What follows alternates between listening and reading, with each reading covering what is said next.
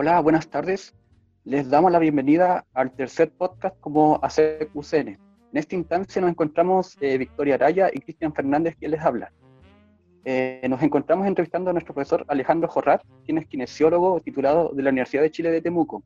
Fue jefe de carrera de la Universidad de, eh, de la carrera de Kinesiología en la Universidad Católica del Norte y actualmente es docente de en la misma universidad. Le damos la bienvenida, profesor, y nos gustaría saber cómo se encuentra el día de hoy.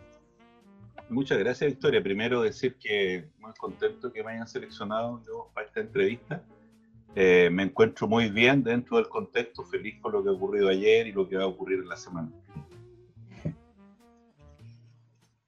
Eh, profe, en primer lugar nos gustaría saber por qué eligió la carrera de kinesiología, qué fue lo que la trajo, lo que llamó su atención cuando usted era joven? Yo no estoy seguro si las cosas las elegimos, ¿eh? o si hay procesos de identificación anterior que hacen que tomen esas decisiones, como la depresión o la felicidad. Hay algunos que postulan que, que nace genéticamente predispuesto a ser infeliz, ¿no? Eh, es interesante. U otro es la epigenética que hace que es el contexto que te puede hacer o no.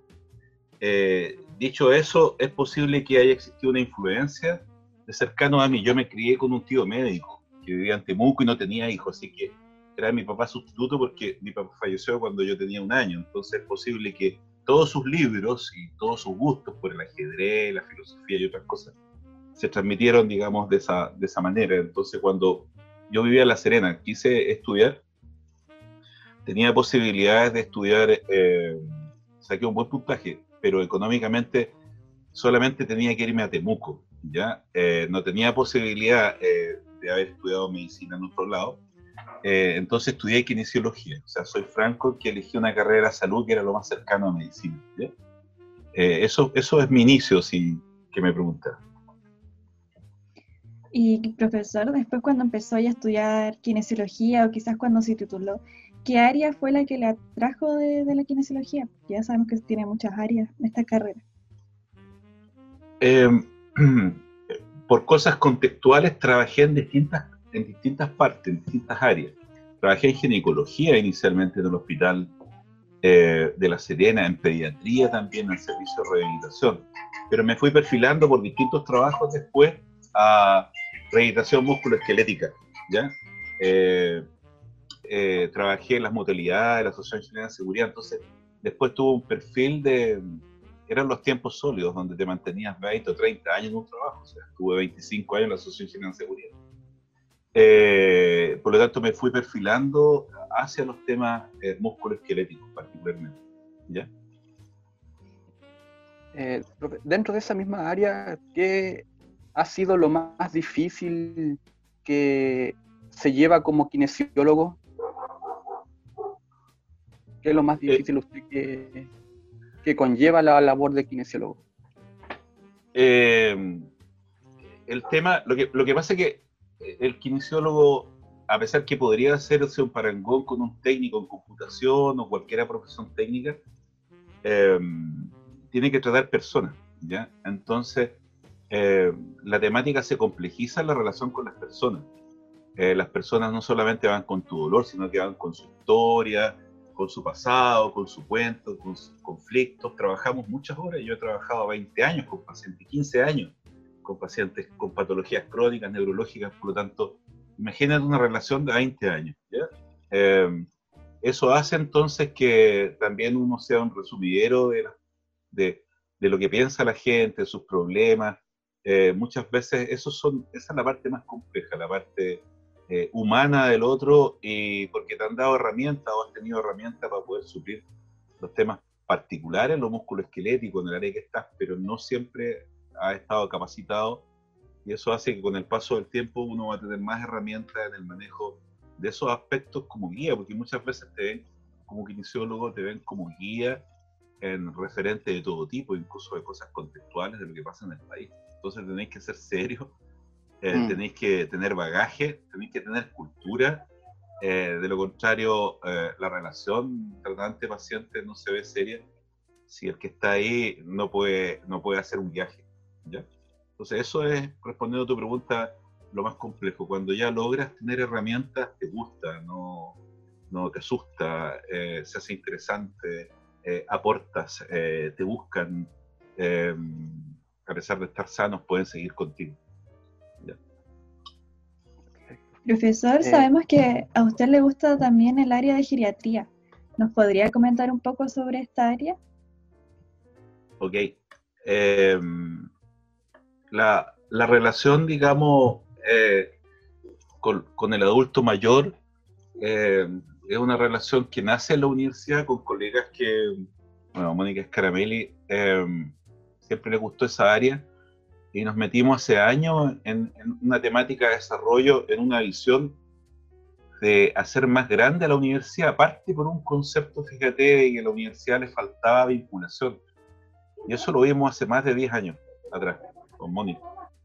Eh, y que solamente hacíamos clases y no hacíamos esa gran parte que era vincularnos con los demás y notábamos que era fácil poder vincularnos con los mayores porque son bien agradecidos, porque hay organizaciones, porque hay muchas deudas y sacrificios con los adultos mayores. Todavía el tema de las pensiones es un tema que da vuelta después de muchas décadas en el país, eh, de gente que se sacrifica, digamos, porque los intereses económicos están en otros, siendo que somos nosotros mismos, o sea, ni siquiera eh, son otras personas u otros grupos ya somos nosotros mismos en un tiempo más, ¿ya?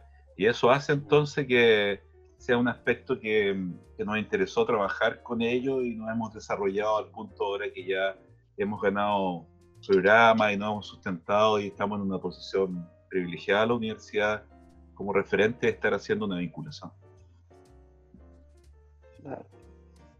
Y respecto a eso, ¿qué relevancia tiene la kinesiología con los adultos mayores, con la geriatría en general. Pasa también que las pirámides se han invertido, las pirámides de crecimiento ¿no cierto poblacional. Tú sabes que cada vez los jóvenes como ustedes no se casan, no salen de la casa, pueden tener 35 años, no los podéis correr. Em, eh, es una generación distinta, obviamente, no quiero decir que sea mala, es distinta.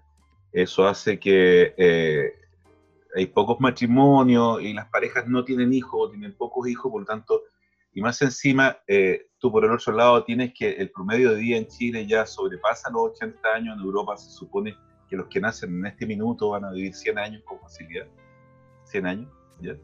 De promedio, estoy hablando de promedio. Por lo tanto, claramente esta pirámide se invierte en el sentido que hay mayor relevancia a los temas musculoesqueléticos de una población que va a vivir más, que es más longeva, que llega mejor a edades más altas, ¿no es cierto?, que antes, ya antes, con suerte, ¿no es cierto?, a los 30, 35 años ya definitivamente eh, eras viejo. Por lo tanto, es un campo eh, interesante ah, desde el punto de vista musculoesquelético y desde el punto de vista gerontológico abordando.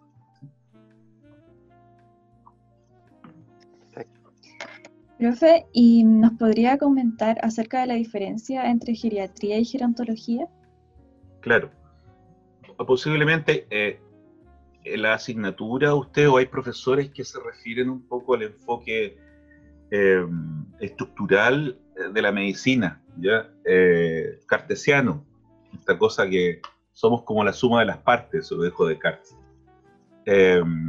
y somos más que la suma de las partes no somos computadores, ni somos autos, ni somos piezas. Entonces, eh, en, ese aspecto, la geriatría se preocupa de la enfermedad. Es como cuando te enseñan salud que está la persona sana y el enfermo. Ya hay una dicotomía en eso. ¿ya? Hay una dicotomía. Y la asociación de las categorías, cuando tú estudias traumatología o, o cualquier asignatura, está hecho una categoría dónde estás, dónde te clasifico con esta fractura, con esta lesión que tú tienes. Y se ha descubierto que, en definitiva, por ejemplo, en temas de dolor crónico o el tema de las personas, no existe mucho la enfermedad como una categoría interesante para dar cuenta de la intensidad del dolor, sino que existen las personalidades, existen los contextos, ¿ya? Y existen ciertas cosas genéticas que hacen que esa persona, ¿no es cierto?, tenga dolor o tenga un dolor muy intenso a pesar que no haya tenido un cuadro tan importante. Eso hace, eh, respondiendo a tu pregunta, ver que la geriatría es un aspecto que va a ser importante, ¿no es cierto? Ese paciente que tiene una discapacidad, ese paciente frágil que está con una disfunción, ¿no es cierto? Y que está con enfermedades, pero también es una visión negativa. Es una visión, ¿no es cierto?, que eh, las personas mayores de 60 o 65 son todas enfermas, tienen deterioro cognitivo, eh, son insanas, por lo tanto podrían ser hasta sacrificables. Y es lo que ha ocurrido en, la visión política de muchos países. Eh, el proceso gerontológico tiene que ver más con las humanidades, ¿ya? Y tiene que ver con un proceso de realzar la vida de las personas, ¿ya? De generar liderazgo, ver las potencialidades, ver que hay tipos de 90 que son brillantes y hay tipos que, eh, que, definitivamente eh, son capaces de aportar a la sociedad. El concepto de jubilación es un concepto de la Revolución Francesa, ¿ya? de 1789, o sea, la jubilación a los 65 años de la Revolución Francesa. La pregunta es por qué te paran a ti de pensar y de contribuir eh, a los 65 años más encima con una jubilación que en el mejor de los casos es un 33% de lo que tú has ganado. En el mejor de los casos, habiendo trabajado 40 años todos los días. ¿Ya? Em, entonces, eh, eh, gerontología y geriatría son conceptos distintos que se pueden asumir ya en conjunto. Va a ser importante, ¿no es cierto? Porque obviamente va a haber un deterioro fisiológico, biológico, pero también va a haber compensaciones. Absolutamente va a haber compensaciones. Entonces, eh, lo, gerontológico rescata un poco este constructo maldito, ¿no es cierto?, de, de, de, un ciclo, incluso el ciclo vital, como que llegáis a un ciclo y te tienes que morir, no sé, o te tienes que ir a un cerro a fondear. Eh, también es una visión poco, poco humana, poco, poco humana. Eh, y eso hay que deconstruirlo y eso cuesta. Ahí hay una de las diferencias principales. Entonces, cuando hablamos de geriatría, vamos a hablar de enfermedades psiquiátricas, mentales, físicas, de diabetes, enfermedades prevalentes, etc. Cuando hablamos del concepto gerontológico, va a ser cómo realzo, cómo potencio, cómo estimulo, cómo genero deseo, cómo genero ganas, cómo genero, ¿no es cierto?, entusiasmo. Perfecto. Eh, usted mencionaba acerca de que mucha, eh, este adulto mayor se desenvuelve en este, o sea, hay un aumento de adultos mayor. Eh, ¿Usted considera que la sociedad chilena está preparada para esta como oleada de nuevos adultos mayores que se preparan en la población chilena?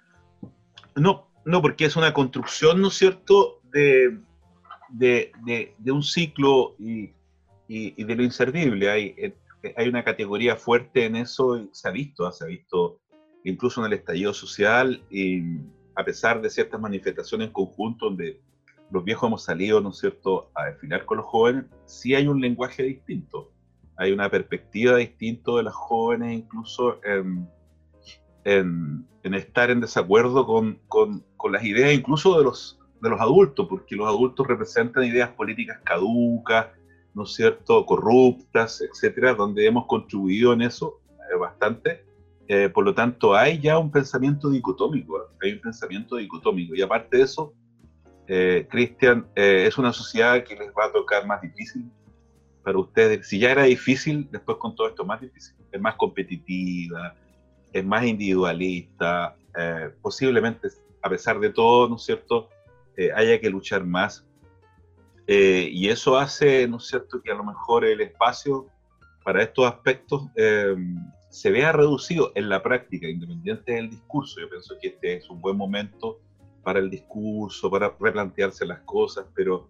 Eh, y también los jóvenes han sido generosos, fíjate, en, en, el discurso que el tema de las pensiones miserables iba en primer lugar. Ese es un aspecto humanizador que nos da harta esperanza, pero en lo concreto, eh, de construir eso eh, es, eh, es, complejo, de construirlo es complejo, porque existe un modelo, ¿no es cierto?, donde no se considere mucho las ideas añejas, ¿ya? Profesor, nos gustaría saber qué podemos hacer nosotros que, que somos futuros kinesiólogos, aquellos kinesiólogos que ya están titulados, qué podemos hacer nosotros por esta eh, sociedad que usted menciona que ya no, o sea, que no, no está preparada, pero nosotros ah, podemos aportar en aquello. Fíjate que eh, em, nosotros estamos haciendo un diplomado por toda la situación que ocurrió en la contingencia, ¿no es cierto? Un diplomado eh, donde uno de ustedes está. Cristian, tú estás, ¿no es cierto? Cristian. Em, no pensábamos que iba a pegar tanto ya. Por alguna situación hay más de 55 personas de todas las carreras de medicina, ¿no es cierto? Eh, de, de, nutrición, eh, de enfermería, incluso de egresado, con gente joven, con gente muy joven.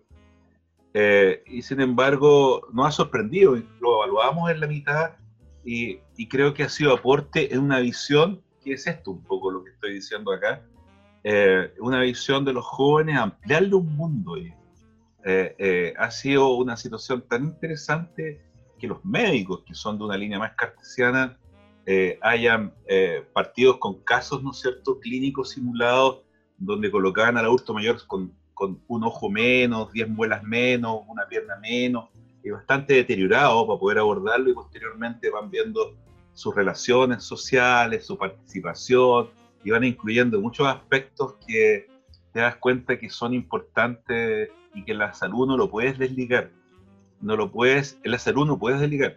No puedes tú tratar solamente la pieza. Si tú no motivas a esa persona, no estamos hablando solamente de adulto mayor, a cualquiera, si no, tú no concuerdas los objetivos con esa persona, tu tratamiento como kinesiólogo se va a pique. Por lo tanto, no es distinto, no es algo aparte. Eh, eh, yo creo que es un tema eh, de poder afincarnos más, de poder conversar más, de poder generar más, más lazos intergeneracionales, digamos, en este proceso, de saber que en el fondo hay un legado de los más viejos. ¿ah?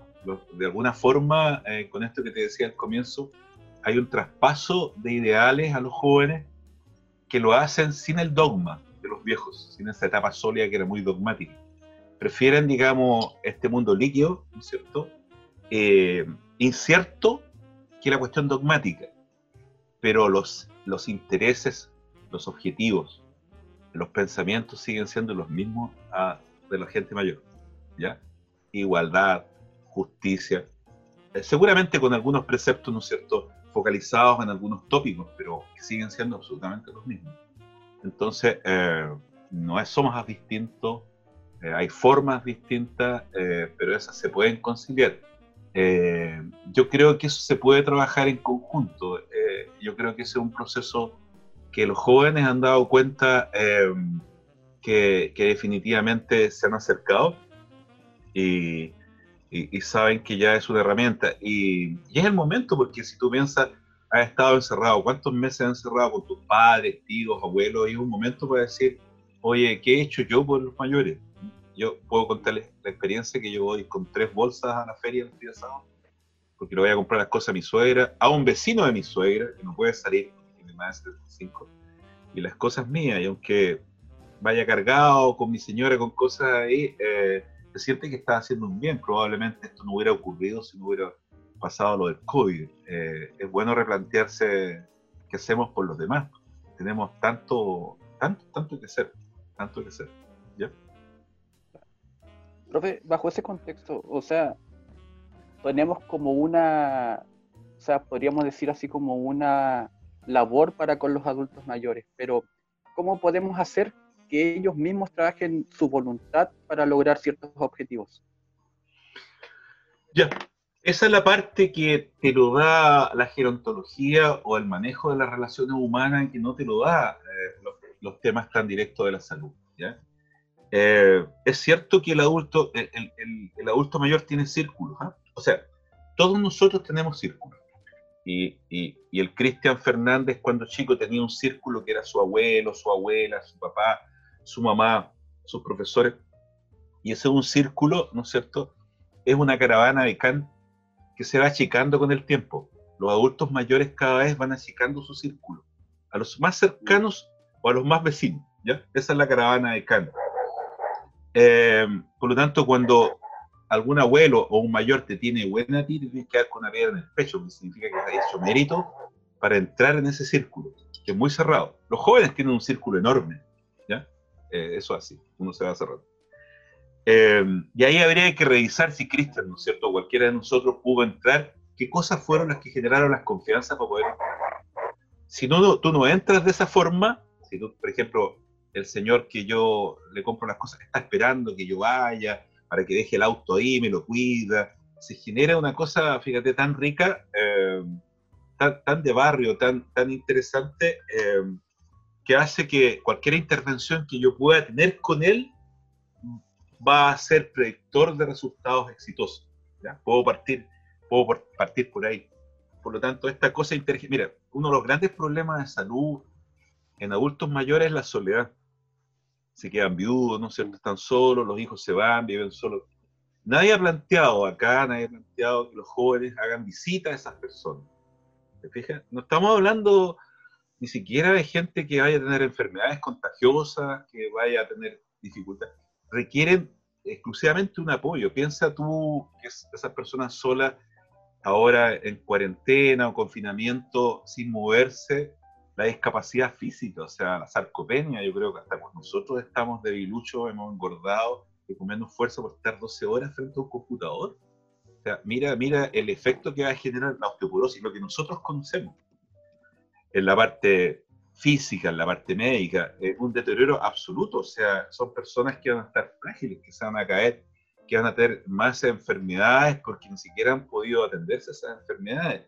Eh, yo creo que hay muchos aspectos, no solamente en lo, en lo kinésico, para qué decir, si me preguntan lo kinésico, la actividad de control motor, de poder con ellos trabajar fuerza, de poder trabajar un montón de funcionalidades con escalas que conocemos con ellos, va a retrotraer de los estudios que se han hecho 10 años. O sea, tú trabajas con un plan día por medio estas personas con actividad física grupal, ¿no es cierto? Y puedes en 8 meses eh, retrotraer 10 años. El que tenía 80 queda como estaba en los 70. Ni Dorian Gray puede hacer eso. O sea, eh, eh, es algo, claro, es algo interesante, pero muchas veces fíjate como las políticas, las políticas son cuestiones que se hacen en cuatro paredes, hay ejemplos de eso, ¿no es cierto? Entonces, eh, no se le pregunta a los expertos. Entonces, cuando ves tú las agrupaciones de adultos mayores, yo hago, tú, ustedes conocen mi lenguaje, entonces yo no tengo problema de presentar eso así. Yo le digo, las, actividades que hacen habitualmente son tomarse el test ahora, ¿ya? Y conversar. Y es como preámbulo al cielo. Yo creo que la gente piensa que en el cielo están todos sentados tomando té y echando talla. Debe ser como el preámbulo al cielo, en espera de Godot. Y lo, lo, propongo así. Obviamente no es una intervención, no digo que no sirva. La entretención y el ocio son necesarios. Pero obviamente podemos hacer más que eso desde el punto de vista profesional. Entonces muchas veces las políticas se transforman en cuestiones que nadie las modifica ¿ya? Porque ¿para qué vas a modificar la hora del té? Tú te vas a sentar y te vas a tomar un té también. Entonces, hay una inercia en estas cosas de, de poder cumplir cuando se pueden hacer eh, tanto. Tendríamos que tener una sesión para poder conversar lo que podemos hacer, pero eh, son bien agradecidos, te ponen buena nota, eh, te buscan regalarte algo. obviamente son más emocionales en la medida que nos hacemos más viejos. Nos ponemos más emocionales, más, apasionados se exacerban esas cosas. ¿ya? Por lo tanto, eh, puedes lograr eh, muchas cosas, digamos, acá con muchas herramientas que vienen de, la humanidad, que vienen de espacios, ¿no es cierto?, incluso nuestra carrera, que apunten a ese aspecto de las relaciones humanas, no solamente con los adultos mayores, sino con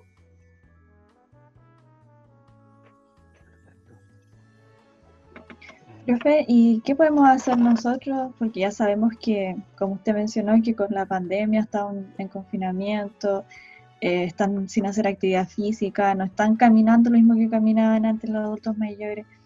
¿Qué podemos hacer nosotros ahora eh, pensando en estos adultos mayores? Mira, la, la, pregunta tiene una característica tuya eh, donde estás preguntando al punto de vista práctico, para generar, digamos, ¿no es cierto?, una actividad. Eh, no es, la, no es una pregunta teórica, a la que uno puede responder en forma teórica, por lo tanto, te voy a responder de manera práctica. Nosotros tenemos la Universidad del Adulto Mayor y está en buen pie, ¿ya? está en buen pie, en buen pie de apoyo, de apoyo económico y todo lo demás. Con suerte somos parte del núcleo y la dirigimos. Eh, eh, ha sido una preocupación bastante grande esta, ¿ya? Y hemos pensado incluso en dispositivos y en formas de redes para poder llegar allá, ¿ya? Eh, por los adultos mayores. Pero a, pero a corto plazo o a mediano plazo, eh, yo creo que vamos a coger iniciativa con, con, ustedes mismos, con nuestros estudiantes en relación a intervenciones. A intervenciones, porque con esas intervenciones, fíjate, primero logramos este propósito que es humanitario. Segundo, podemos investigar en distintas temáticas, ¿ya? En distintas temáticas. A mí, ustedes saben, a mí me gustan los temas de dolor. Eh, los temas del dolor y adulto mayor eh, eh, son absolutamente interesantes. Poder tratarlos con sistemas ¿cierto? de investigación cualitativa. muchas veces tienen que ver con la intervención humana más que una intervención física. ¿Te fijas? Porque el dolor claramente tiene, tiene input, ¿no es cierto? Porque son mediados por el cerebro. Entonces, va a depender mucho que desaparezca el dolor por cuestiones distractivas, sin tratar, a ver, todos los que tienen artrosis rodilla lo vamos a ver, no, tratándolo como una enfermedad general. No, esa característica de la geriatría hace que todos los que tienen dolor de rodilla lo vamos a tratar. Son pacientes que tienen distintos dolores, distintos niveles de artrosis. ¿Te fijas? Es un concepto de que todos los que tienen lepra nos colocamos. Eh, ese es un concepto eh, que podemos trabajar. Las agrupaciones obviamente están en pausa. Las agrupaciones, hay más de una cuarentena de agrupaciones, tanto en Serena como en Coquimbo, para poder trabajar. Eh, nosotros como Universidad de Adulto Mayor, eran tantas las posibilidades, pero no teníamos tiempo. Incluso las regiones alcanzamos a ir, ¿no es cierto?, a distintas comunas, pero nos faltó la otra mitad. Eh, y ahí tuvimos apoyo de algunos estudiantes que estuvieron en eso, pero requerimos una acción una acción permanente, ¿no es cierto?, como un voluntariado. Mira, existen los voluntariados de distintas cosas, de Cruz Roja, de Amado Rojo, pero de repente hay espacios que no están porque la gente no ha advertido la necesidad de cómo entrar. ¿Te fijas? Eh, y, nosotros los que hemos estado hace tiempo en esto tenemos claro la, el, el, trabajo intergeneracional, más encima con profesionales de salud, eh, averiguando ahora que yo vivo en un sector antiguo de La Serena, ¿no es cierto?, donde en cada casa hay personas solas que no han podido salir, que, no, que están limitados, ¿no es cierto?, y que tienen que ser abastecidas por intermedio de, de Uber, etcétera, y, donde podríamos interactuar eh, y hacer trabajos de investigaciones eh, y serían bien agradecidos. Así, que tu, sí, así que tu pregunta te la voy a responder, perdona, eh, en algún momento eh, haciéndolos participar, probablemente, ¿no es cierto?, eh, en, en, esto, o sea, aquí se requiere, se requiere mucho, o sea, y es todo bien recibido desde el punto de vista educativo, no pensemos solamente como kinesiólogos, desde el punto de vista de la prevención, mi, mi acercamiento a los adultos mayores no han sido por temas kinésicos, ni siquiera por dolor, por temas cognitivos, por temas distractivos, por el cine, por la pasión de la música, por distintas cosas que conversar, fíjate. Cristian? Eh, o sea, eh, referido a lo que eran los integrantes de la Universidad del Adulto Mayor, ¿actualmente se está desarrollando algún tipo de teletrabajo con los miembros de esta agrupación, de esta universidad? Mira, nosotros hemos estado eh, un poco subyugados con el tema del diplomado. El diplomado nos pilló igual que ustedes, digamos, y tuvimos que armar todo esto y hacerlo como tú ves a pulso, hacerlo a pulso. Eh, en temas donde hay dos enfermeras, una nutricionista, dos kinesiólogos, ¿te fijas? Eh, Andrea, tres kinesiólogos, eh, y para de contar, y para de contar.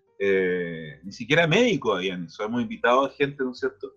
Y, y, por eso nosotros estábamos muy centrados, proyectos en los temas de la Universidad del Adulto Mayor. Y también, por otro lado, Cristian, el adulto mayor en este momento está en una situación frágil, absolutamente está complicada la situación de intervención con ellos. Entonces, eh, pero tienen gran necesidad, fíjate, yo más rato tengo una entrevista a las ocho y media con una persona que participa en lo UAM, un ingeniero, tipo brillante, un líder, que trabaja en la municipalidad de Ñuñoa, en una mesa, ¿no es cierto?, haciendo cosas donde se hacen obras de teatro, se hace cine, se hace, bueno, Ñuñoa Ñuñoa, las Condes también. Eh, pero no veo cuál es el impedimento, digamos, si uno lo hace por redes si lo hace por una página que cree por YouTube, si hace participar, mi suegra tiene 84, va a cumplir 85, y mi señora hace poco le cambió su celular por uno ahora que tiene WhatsApp, oye, hace, hace, llama, digamos, con imágenes, WhatsAppea cada rato, eh, yo no veo por qué, yo no veo por qué no. Es una herramienta eh, que serviría absolutamente eh, eh, en una relación con, con ellos, pero te respondo claramente, hemos sido subyugados por ese trabajo y ayer tuvimos una reunión para poder activar la UAM en relación a proyectos y platas que tenemos y actividades que podemos ir vislumbrando en red. Y tú ves que esta cosa que estamos ahora mm, se vino para quedar. O sea, gran parte de lo que vamos a hacer a futuro eh, va a ser así. O sea, gran parte va a ser de esta forma. ¿ya? Y eso nos va a servir. Porque fíjate que en ese proyecto eran 15 comunas, ir a Salamanca, a lugares alejados, era conflictivo porque estábamos haciendo clases y ahora eh, resulta mucho más fácil. Bueno, sea como trabajo, ah, eh, sea como trabajo colaborativo, igual con los familiares de estos adultos mayores, se facilita mucho más el, la comunicación, por así decirlo. absolutamente, absolutamente. O sea, piensa tú que ahora, no sé, pues, si quieres tomar un diplomado de Harvard o de España, lo que quieras, lo vas a hacer. Eh, y antes, ¿lo podías hacer antes? Podemos ir a exponer nosotros como UAM a, a un congreso de Barcelona, virtual, no tendríamos ningún inconveniente. Y antes podíamos ir. Con suerte llegábamos a algún congreso de la Católica en Santiago, ¿ya? Claro. Eh, entonces se abren, se abren posibilidades. Ha sido, ha sido eh, interesante en algunos aspectos, lamentable en otros. Bueno, profesor, como saben, nosotros somos parte de la Academia Científica de, de Kinesiología, en la UCN. Entonces nos gustaría saber si es que usted tiene alguna experiencia en el área científica y qué relevancia le da a esta área eh, para la línea de geriatría en la kinesiología. Fíjate que es una línea, bueno, mi experiencia es que publicamos con estudiantes un par de años atrás, ya casi un año y medio, en una revista científica, ¿no es cierto?, la Asociación Chilena para el Estudio del Dolor sobre el dolor crónico, ¿ya? El dolor y los aspectos psicoemocionales. Y hemos seguido en esa línea, ¿ya? Investigando con temas de planes de intervenciones, estrés y dolor y esos aspectos. Em, fíjate que en, en, en los temas de, de, de, dolor y de estos planteamientos más gerontológicos, quienes han investigado más son las humanidades, psicología, Em, posiblemente sociología, ¿te fijas? Pero cuando eh, lo vemos desde el punto de vista las carreras médicas, tienden mucho más a investigaciones cuantitativas, de números, ¿ah? prevalencia, número, eh, como si esto es mejor, si este medicamento es mejor que este otro medicamento. Y resulta que los adultos mayores, la mayoría no puede consumir medicamentos porque sube la presión, producen un cierto daño hepático, renal. Entonces deja, deja afuera eso y te das cuenta que hay otras alternativas alternativas de las cuales tú te puedes suscribir porque conozco tus gustos, ¿no es cierto?, por cosas que sean integrales, que sean holísticas. Y, y a pesar que yo soy agnóstico de muchas cosas, escéptico de muchas cosas, sin embargo, le da espacio a que con la investigación se desmitifiquen esos aspectos. ¿Ya? Absolutamente. Y muchas veces el origen de la magia no va a estar en ese medicamento, sino que en la relación con los otros. ¿Ya? Eh, ¿Te fijas? Mira qué interesante. Entonces, eh, claramente nosotros hemos circunscrito a algunos de los colegas ya líneas claras de investigar, no, con nuestros estudiantes, no escudarnos detrás de ustedes, que eso es lo que hemos hecho, sino que ahora hacerlo. Y hacerlo que con los que quieran participar más adelante, y si son profesionales también, eh, donde hay espacio para uno, hay espacio para cuatro, hay espacio para cinco, no es problema. por lo tanto, es una beta interesante eh, con una metódica científica, una metodología científica, ya sea cuantitativa o cualitativa, tiene que ser científica, con un N grande de personas, y los adultos mayores están dispuestos a eso. ¿ya? Eh, no creo que tú puedas llevar eh, el trabajo de las ratas, ¿no es cierto?, y hacer analogía con las personas. ¿ya? Mi hijo es investigador y investiga con ratas. ¿ya? Él está en Praga investigando eso y él sabe, él, lo tiene claro y lo hemos conversado. Eh, no es lo mismo, ¿ya? Definitivamente no es lo mismo. Entonces, la pregunta es, em, claro, hay un factor humano, hay un factor de alma, hay un factor interesante en esto que no puede disgregar las profesiones, los sentidos, ¿Te fijas? Eh, es absurdo, es absurdo.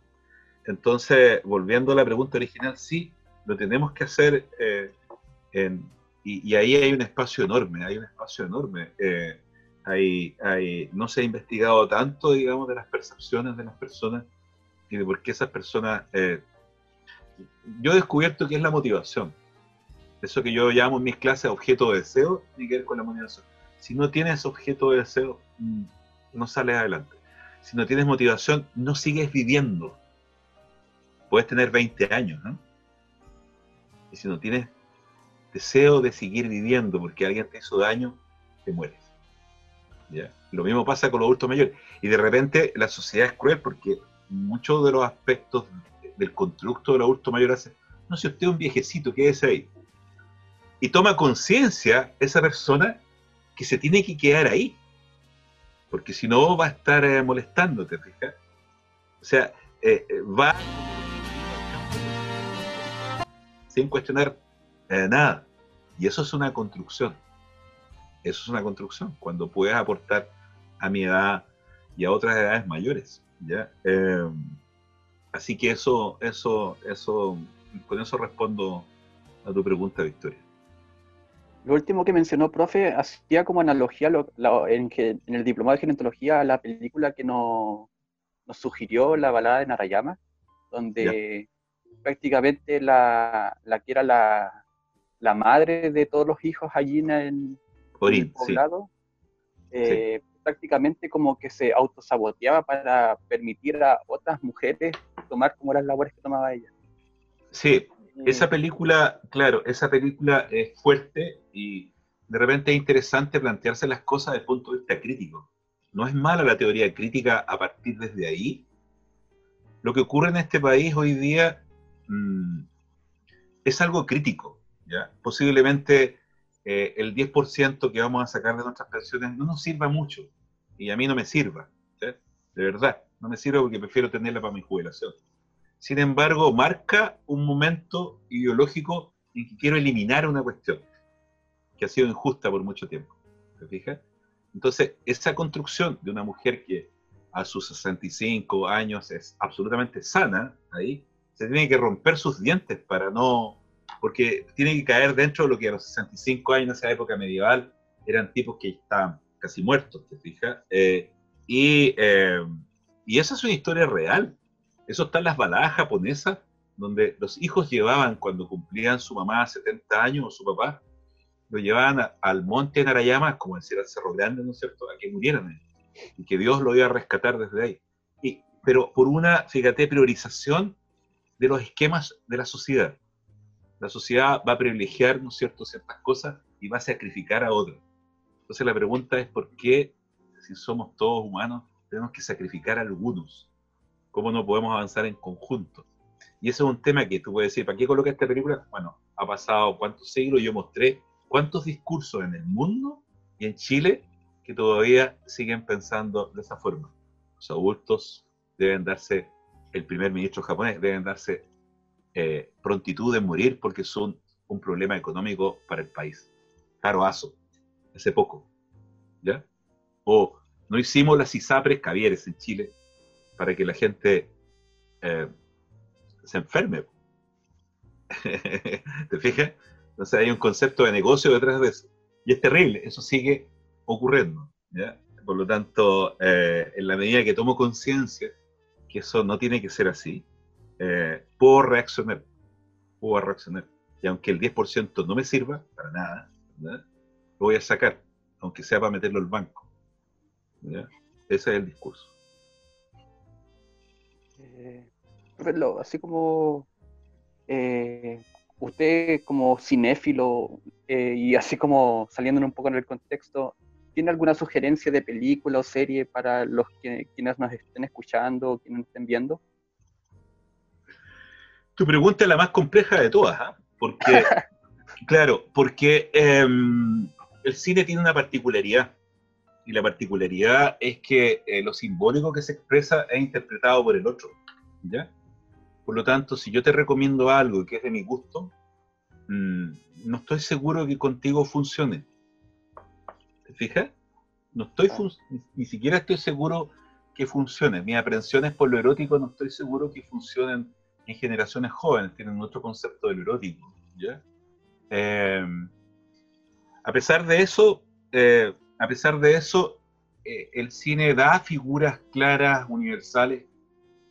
Chaplin, a pesar de su personaje, ¿no es cierto?, de Charlotte en el cine mudo y esas piruetas, sigue simbolizando la belleza del alma. ¿ah? Hay cosas que son absolutamente eternas. La, yo acabo de escribir un artículo, ahora recién acabo de escribir una revista de gerontología sobre mi pasión del cine. Entonces, eh, al final me preguntaban sobre una película y le recomendaba Cinema Paradiso, ¿ya? Porque Cinema Paradiso es una película de la gente que le gusta el cine, ¿ya? Es un cine pequeño, ¿no es cierto?, en Italia, en el norte de Italia, que lo están por derrumbar. Y toda una sociedad en los 80, ¿no es cierto?, vive en relación al referente que es el cine, ¿ya? A, ese espejo, ¿no es cierto?, de nosotros mismos en otros, de, de, eh, de lo social, de la belleza del, ser humano, ese referente en lo político, ese referente de las clases sociales, es el referente del amor, ¿no es cierto?, lo erótico en el buen sentido, en el sentido del ritual, del adorno, de la sexualidad humana, hacia el ritual del amor, te fijas, de la motivación. Eh, todas esas cosas están en, esa película del gran Giuseppe Tornatore, con la música de Ennio Morricone, que falleció hace poco, ¿no es cierto?, en Italia, em, posiblemente no podía salir de la casa, Morricone tenía 92 años, em, se deterioraron sus músculos, ¿no es cierto?, se cayó, se fracturó el fémur y falleció uno de los grandes músicos del cine de todos los tiempos. Em, yo recomiendo esa película no soy tan asiduo a las series, he visto algunas, pero también los jóvenes son mucho más asiduos a las series, ¿ya? Y a mí como me quedan películas por ver todavía, entonces eh, no tengo el tiempo para poder ver series tan, eh, tan grandes que va a requerir tiempo. Así que si pueden ver Cinema Paradiso, eh, es, una, es una joya que les va a gustar. Bueno, profesor, vamos a ir dando por finalizar la entrevista. Queremos saber si quiere algo ¿Tiene algo más para agregar? ¿Quiere contar algo más? No, yo, yo, yo incluso les pedí honestamente el contexto porque yo a veces me salgo un poco, ¿no es cierto? Estoy acostumbrado a salirme de los contextos. Entonces traté de responder las preguntas, incluso sin entrar a una visión política partidista, sino que eh, desde la pasión, desde la lógica. ¿ya? Los excervos van y vuelven cuando eh, eh, están en, un contexto de ciertas claridades que tú tienes. Eh, Eric Erickson es un gran psicólogo, así como Freud en los temas sexuales, Erickson en los temas de adultos, ¿ya? y los temas de, del desarrollo psicoemocional, si alguna vez lo pueden estudiar. Y Erickson plantea una cuestión súper interesante. Tenemos ocho escalones, ¿no es cierto?, en el desarrollo psicosocial de cada uno de nosotros. De cada uno de nosotros. Y cuando llegas a un escalón alto, el séptimo, ¿ya? Tú puedes mirar para atrás y puedes decir, yo puedo contestarlo todo, puedo decir todo, puedo hacer cualquier papel y tengo una posición eh, de desarrollo psicosocial que no lo podía haber hecho a los 30, ni a los 20, ni a los 40. ¿ya? Entonces, eh, ¿por qué dejo ese mensaje? Porque es un camino de ustedes, de ustedes, absolutamente de ustedes, para pensar que cada vez van a ser más, cada, cada vez van a sumar más. Y que no tiene que ver con estos ciclos donde vas a llegar a un nivel y no vas a poder seguir. ¿Ya? Porque no hay un grupo más heterogéneo, digamos, que los adultos, son absolutamente distintos, con pasiones distintas. Posiblemente los grupos más jóvenes tienen conductas que se, que se parecen, pensamientos distintos, pero conductas que se parecen. ¿Ya? Así que eso, dejarle eso como, como, como mensaje eh, para no arrancarme, ¿no es cierto?, con alguna de mis pasiones. ¿Ya? Bueno, profesor, agradecemos la participación de usted y dejamos invitado a quienes nos escuchen a seguirnos en nuestras redes sociales en Instagram arroba sec-ucn y escucharnos tanto en YouTube como en Spotify. Así que. Muchas gracias por la invitación. Que estén muy bien. Gracias. Chao. Chao.